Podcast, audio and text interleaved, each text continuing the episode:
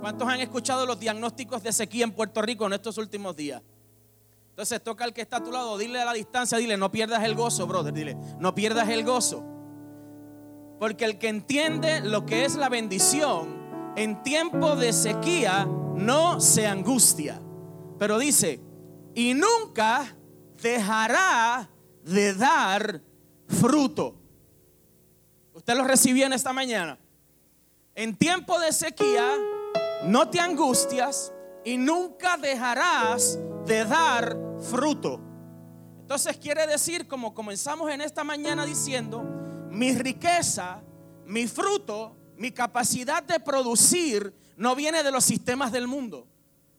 Mi capacidad de producir viene de algo que desde antes de la fundación del mundo me eligió y puso en mí la capacidad de que aún en sequía yo pueda ser de bendición. Le podrá decir usted a alguien a la distancia, dile, aún en sequía yo seré de bendición. Por eso, cuando usted ve a alguien que está siendo bendecido y que está siendo tocado por la palabra de Dios, usted corra y haga alianza con esa persona. Ah. Por eso en la casa de Dios, por eso en el reino de Dios, la envidia no cabe. La envidia no sirve. Porque la envidia no produce. Cuando yo veo a alguien que está siendo bendecido, cuando yo veo a alguien que Dios le está dando cosas, grandes cosas, cuando yo estoy viendo a alguien que está dando fruto, aún en tiempo de sequía, lo mejor que puedo hacer es correr y hacer alianza. Y estoy a decirle, yo quiero hacer alianza contigo, porque yo quiero ser de los que produce aún en tiempo de sequía. Entonces, cuando usted ve a alguien que Dios le ha dado una bendición tremenda, no se pregunte todas estas preguntas técnicas. Ay, ay, ¿ahora qué va a hacer? Ahora lo quiero ver cómo va a pagarlo. Ahora quiero ver qué va a hacer, dónde lo mete. Ahora, ¿qué voy a hacer y qué va a hacer con todo ese revolú que tiene? Mira, amado, no critique, bendiga la bendición de otra persona. Aprenda a disfrutar cuando otro se levanta y es bendecido. Aprenda a celebrar cuando otra persona, Dios lo bendice y produce en tiempo de sequía. Gócese con la bendición de los demás. Si alguien en su familia vende Bonad, pues mire, no lo critique. Si vende Pharmacy, no lo critique. Si vende For Life, no lo critique. Es más, vaya y dígale, te bendigo en el nombre del Señor. Declaro que todo el que lo necesite vendrá donde ti. Tenemos una generación de que todos queremos ser contables de los demás. Vivimos en una generación en donde todos queremos ser asesores financieros de los demás. Y aún muchas veces cuando nosotros mismos estamos ahogándonos en deuda.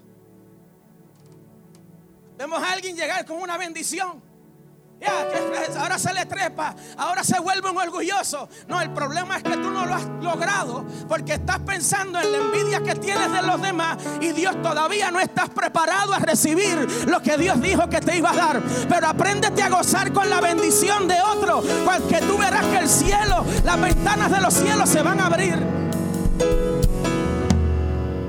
Bendición. Entendamos lo que es bendición. Dice número 6, el Señor te bendiga y te guarde. El Señor te mire con agrado y te extienda su amor. El Señor te muestre su favor y te conceda la paz. Y dice el Salmo 20 que te conceda lo que tu corazón desea. Y dice que haga que se cumplan todos tus planes. ¿Cuánta gente tiene proyectos aquí? Levante la mano todo el que tenga proyectos pendientes. Brother, oramos en esta mañana y nos unimos al salmista y te decimos, deseamos que se cumplan todos tus planes y que Dios cumpla todos los deseos de tu corazón. Dile a la distancia a tres personas, dile te bendigo, dile te bendigo.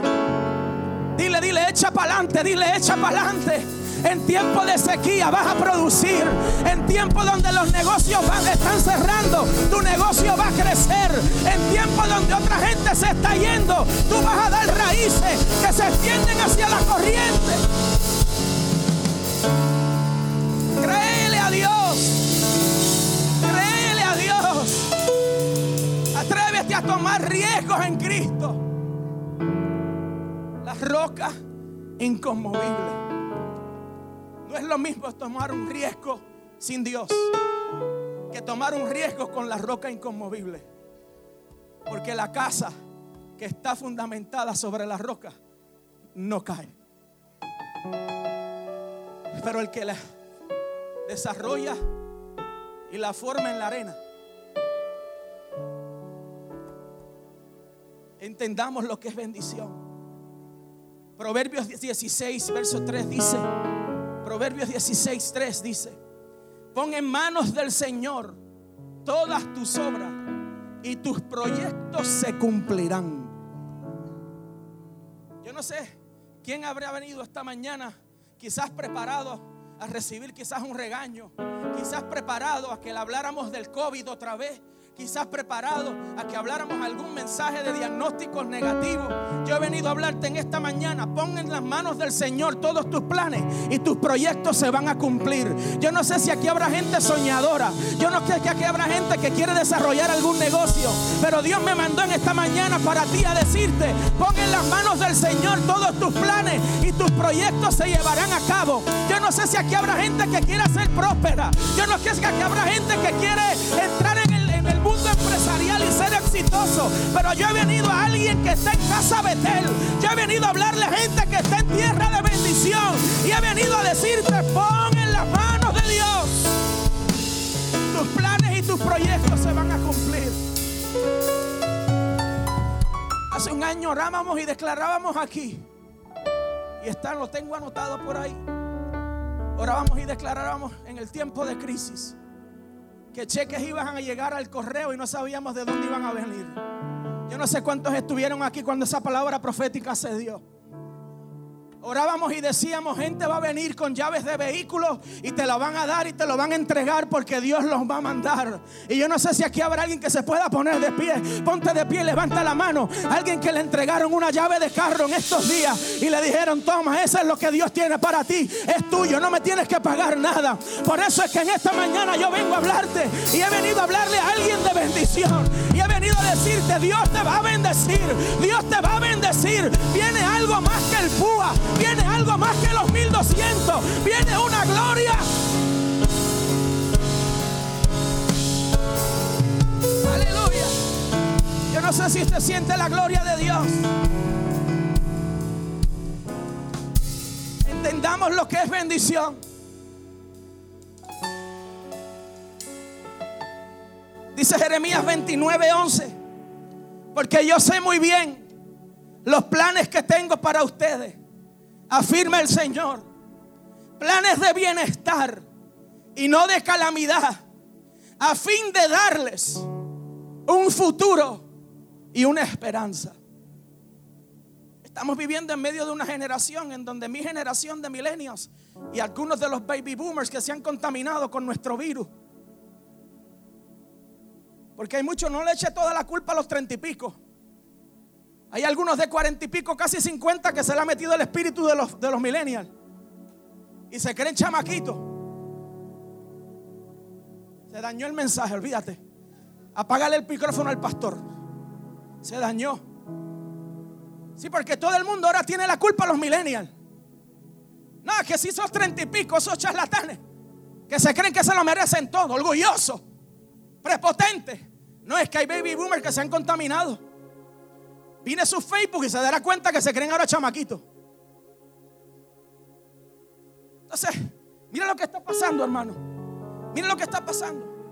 Estamos en medio de una generación que no está segura si Dios tiene planes o no. Hablemos de Jacob. Volvamos a lo que el pastor dijo. Hablemos de un hombre, un joven, jovencito, que su mamá le dice, la bendición de tu papá es importante. Vamos a hacer un trueque para que Él te dé la bendición a ti, no es auto, hermano. Entonces tenemos una generación que se ha contaminado de mi generación y queremos forzar a Dios a que Dios nos bendiga, pero con nuestros proyectos y nuestro mapa, no el de Él. Se dañó. Apaga el micrófono, nos vamos. Porque queremos que Dios opere según mis expectativas, no a sus planes ya que están establecidos. En esta mañana yo vengo a hablarte de bendición, pero también vengo a decirte, renuncia a todo lo que te está alejando de los planes de Dios. ¡Uh! Se dañó. Hablemos de bendición y me gusta, por eso los llevé al punto donde los llevé, que estaban gozosos. Aleluya, pero ahora le tiro un fútbol. Sí, hermano, porque no podemos cometer el error de las iglesias de hace unos años, que todo es bendición y prosperidad, pero sin carácter. Todo es bendición y prosperidad, pero no le enseñamos a la gente a diezmar.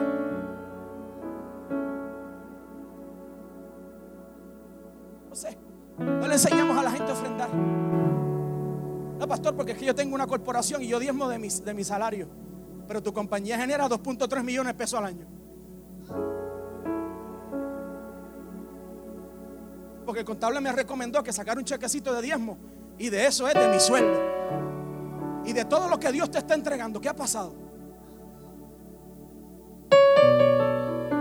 Tus canastas están llenas de bienes que le pertenecen al que te entregó todo lo que tienes ahora. se dañó. Jacob, cuando pone su cabeza sobre la roca y bendigo a Ale. Tiene una guaguita nueva, ¿la vieron? Los que la vieron, tiene una guaguita nueva. Está, aprendiendo, ¿eh? aprendiendo. ¿Sabe por qué? Porque lo uso de ejemplo. Porque en esta mañana vamos a hablar de Jacob. Hablemos de Jacob. Hablemos de Jacob. Muchas veces procesos que no entendemos en la vida. Muchas veces procesos que nacemos en casa, amamos a Dios, nos enseñan a servir a Dios, pero hay procesos en que nos tienen que de momento alejar de todo lo que amábamos. Para que llegáramos a un Betel y pusiéramos la cabeza sobre la roca. Y dice que pone la cabeza y comienzan y ve una visión y dice, veo ángeles que qué. ¿Qué qué? Entonces por años cantábamos el corito. Ángeles que, ángeles bajaban y ángeles que, y estuvimos que, equivocados toda la vida. Porque no era que los ángeles llegaron, es que los ángeles ya estaban allí. Y escuche esto en esta mañana, que esto me encantó. Hay bendiciones que viajan del cielo. Pero también hay presencia y bendición que sube de la tierra al cielo. Dile a tres personas, dile, mi casa carga una bendición que cuando yo pongo la cabeza sobre la roca en Betel, sube gloria al cielo, sube gloria al cielo. Ahora entendemos la palabra, que Él recibe nuestra alabanza como qué, como olor Quiere decir que hay gloria y presencia que también sube de la tierra al cielo. Cuando aquel hombre que estaba en un proceso de huida, pone su cabeza sobre la palabra, sobre la roca. ¡Uh! Dice que cuando tú pones la cabeza sobre la palabra, cuando tu mente se asienta a las promesas de Dios, empieza a subir gloria de la tierra al cielo. Abuelo aquí que siempre tenía una visión y decía que cuando un hijo de Dios adora, Dios se para del trono y manda a callar a todo el coro de ángeles. Porque hay una canción en mi corazón que los ángeles no pueden cantar. ¿Cuál es? Redención. Quique siempre nos enseñó, adoren a Dios donde quiera que ustedes vayan, abran su boca y adoren a Dios. Porque cuando un hijo escogido de Dios abre la boca, Dios se para en el trono y manda callar a todo el coro. Porque quiero escuchar a alguien que fue lavado por la sangre de Cristo. Dale cinco arriba, tres personas ahí a la distancia y dile, fui lavado por la sangre de Cristo. Filipenses capítulo 4, 19 dice lo siguiente. Filipenses 4, 19. Así que mi Dios les proveerá de todo lo que necesiten conforme a que a las gloriosas que riquezas que tienen en Cristo Jesús. Brother, cuando hablamos de riquezas en Cristo Jesús, eso sobrepasa el dinero. Cuando hablamos de riquezas en Cristo Jesús, eso sobrepasa todo lo material. Y volvemos a, volvemos a Jacob. Le envió un mensaje a Alex y le dije más tardecito, te felicito, brother, cuídala, disfrútala, no te metas a servir carro, por favor, no me guayes los aros, porque te lo pido por la misericordia de Dios. No te metas a los McDonald's al servicarro. No dejes los aros esos 20 pegados en los muritos de los servicarros. Te voy a poner la mano como empieza a ver los aros guayados en el nombre de Jesús. Pero más tardecito le envié un mensaje y le dije, te felicito.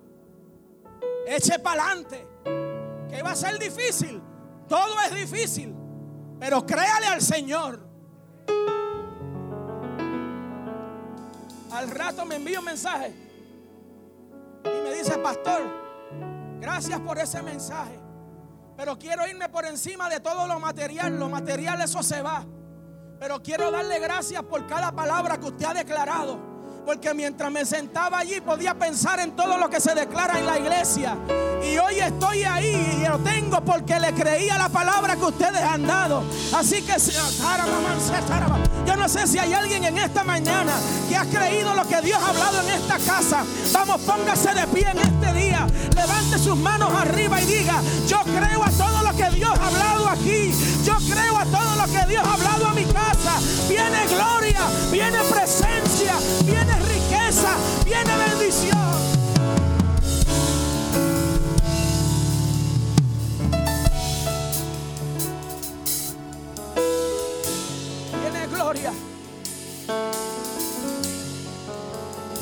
Usted sabe por qué usted no lo celebra. Porque lleva 20 años escuchando palabra aquí y no prospera. Hay un roto en tu saco. Y en esta mañana tienes que coger un hilito y sentarte con calma y remediar el hoyito que tiene tu saco. ¿Sabes cuál es el roto de tu saco? Tu falta de fe. La fe no se puede cuadrar en una hoja de Excel. Uh. La fe no se puede cuadrar en QuickBooks. La fe donde único puede creerse y establecerse es de rodillas y yendo a donde el contable por excelencia y decirle, Dios, no tengo para pagar la nómina, Dios, no tengo para pagar los gastos, pero tú me llamaste tú lo pusiste en mis manos. Yo le creo a Dios, yo creo que tú vas a hacer algo maravilloso.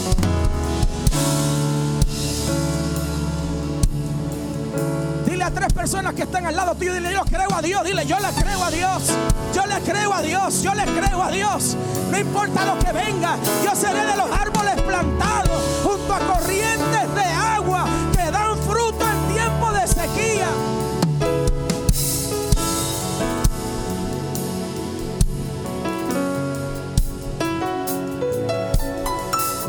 Uh, yo siento la presencia de Dios. Levanta tus manos arriba y declara, yo sé, vamos, yo sé que usted siente la presencia de Dios. Pastor, pero ¿por qué debemos adorar? ¿Para qué usted quiere que adoremos ahora? Éxodo 23, 25 dice, adora al Señor tu Dios y Él bendecirá tu pan y tu agua. Y yo apartaré de ustedes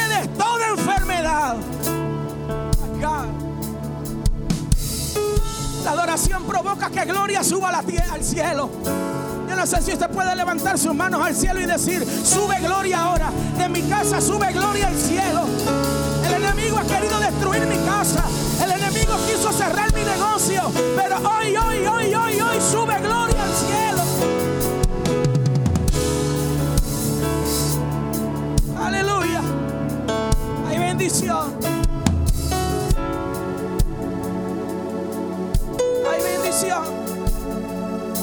Hay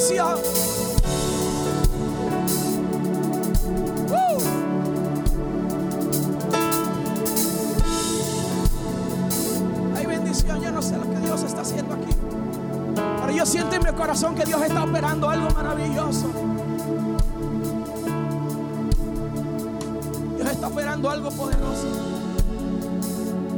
Dios está operando algo poderoso. Está operando algo poderoso. Levante la mano aquí. Alguien que no haya recibido ni los 1200, ni el PUA, ni nada de eso. Levante la mano. Alguien que no haya recibido nada de eso. Norma, ven acá, eso es tuyo. Eso te pertenece. Vamos, cógelo ahí mismo, cógelo.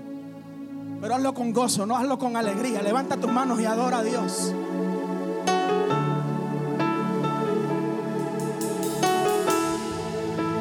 Créale a Dios, créale a Dios, créale a Dios. Créale a Dios, créale a Dios. Créale, levanta tus manos ahí al cielo, Norma. Padre, en el nombre de Jesús, yo declaro una bendición poderosa ahora mismo sobre su casa. Ahora viene una unción maravillosa que se lleva todo dolor, se lleva todo llanto, toda angustia en el nombre de Jesús.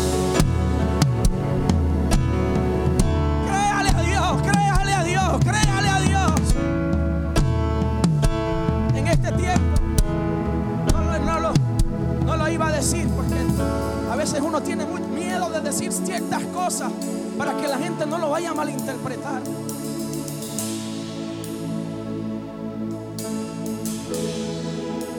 Por 11 años operé en una empresa y doy gloria a Dios por cada bendición recibida en ese lugar. Por 11 años. El año pasado fui a donde el presidente, viajé a Estados Unidos y le dije, brother, yo entiendo que mi tiempo terminó. Yo te agradezco todo. Y vine aquí para decírtelo de frente, como mi papá me ha enseñado, que hay cosas que se dicen de frente. Me dio un abrazo y me dijo, dame un tiempo. No estaba listo para esto. Tú sabes que tú eres la clave ahí. No tengo a nadie más en Puerto Rico. Extendí el tiempo. Le creí a Dios. En los pasados meses comienzan los terremotos. Las ventas bajaron significativamente. Después comienza la pandemia. Las cuentas comenzaron a cancelarse significativamente. El presidente me llamó hace unas semanas atrás y me dijo, Nixon, necesito que si has considerado adquirir la empresa, este es el momento, porque si no, pues lamentablemente no vamos a poder seguir operando. Las ventas están demasiado malas. No podemos, no da para la nómina, no da. Y yo le dije, dame una semana. Y le digo así mismo por teléfono, yo le creo a Dios. Me senté con unas personas, oré, estuve de rodillas y los que estuvieron conmigo saben todo cómo temblaron esas rodillas. Lo llamé, le hice una oferta casi insignificante para lo que equivale a todos los años de esfuerzo. La aceptó. Arreglamos unas cuantas cosas. Hace una semana atrás viajé a Estados Unidos y firmé el acuerdo de compraventa. Y en tiempo de crisis decidí comprar una empresa que está en negativo.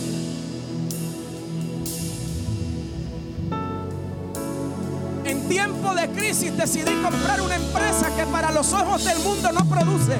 Pero ahora está delante de esa empresa alguien que está sembrado junto a corrientes de agua. Que en tiempos de sequía va a producir. Yo no sé si usted lo cree y lo recibe. Pero levanta las manos arriba y dile a Dios. En tiempo de sequía yo voy a producir. Yo no sé cómo tú lo vas a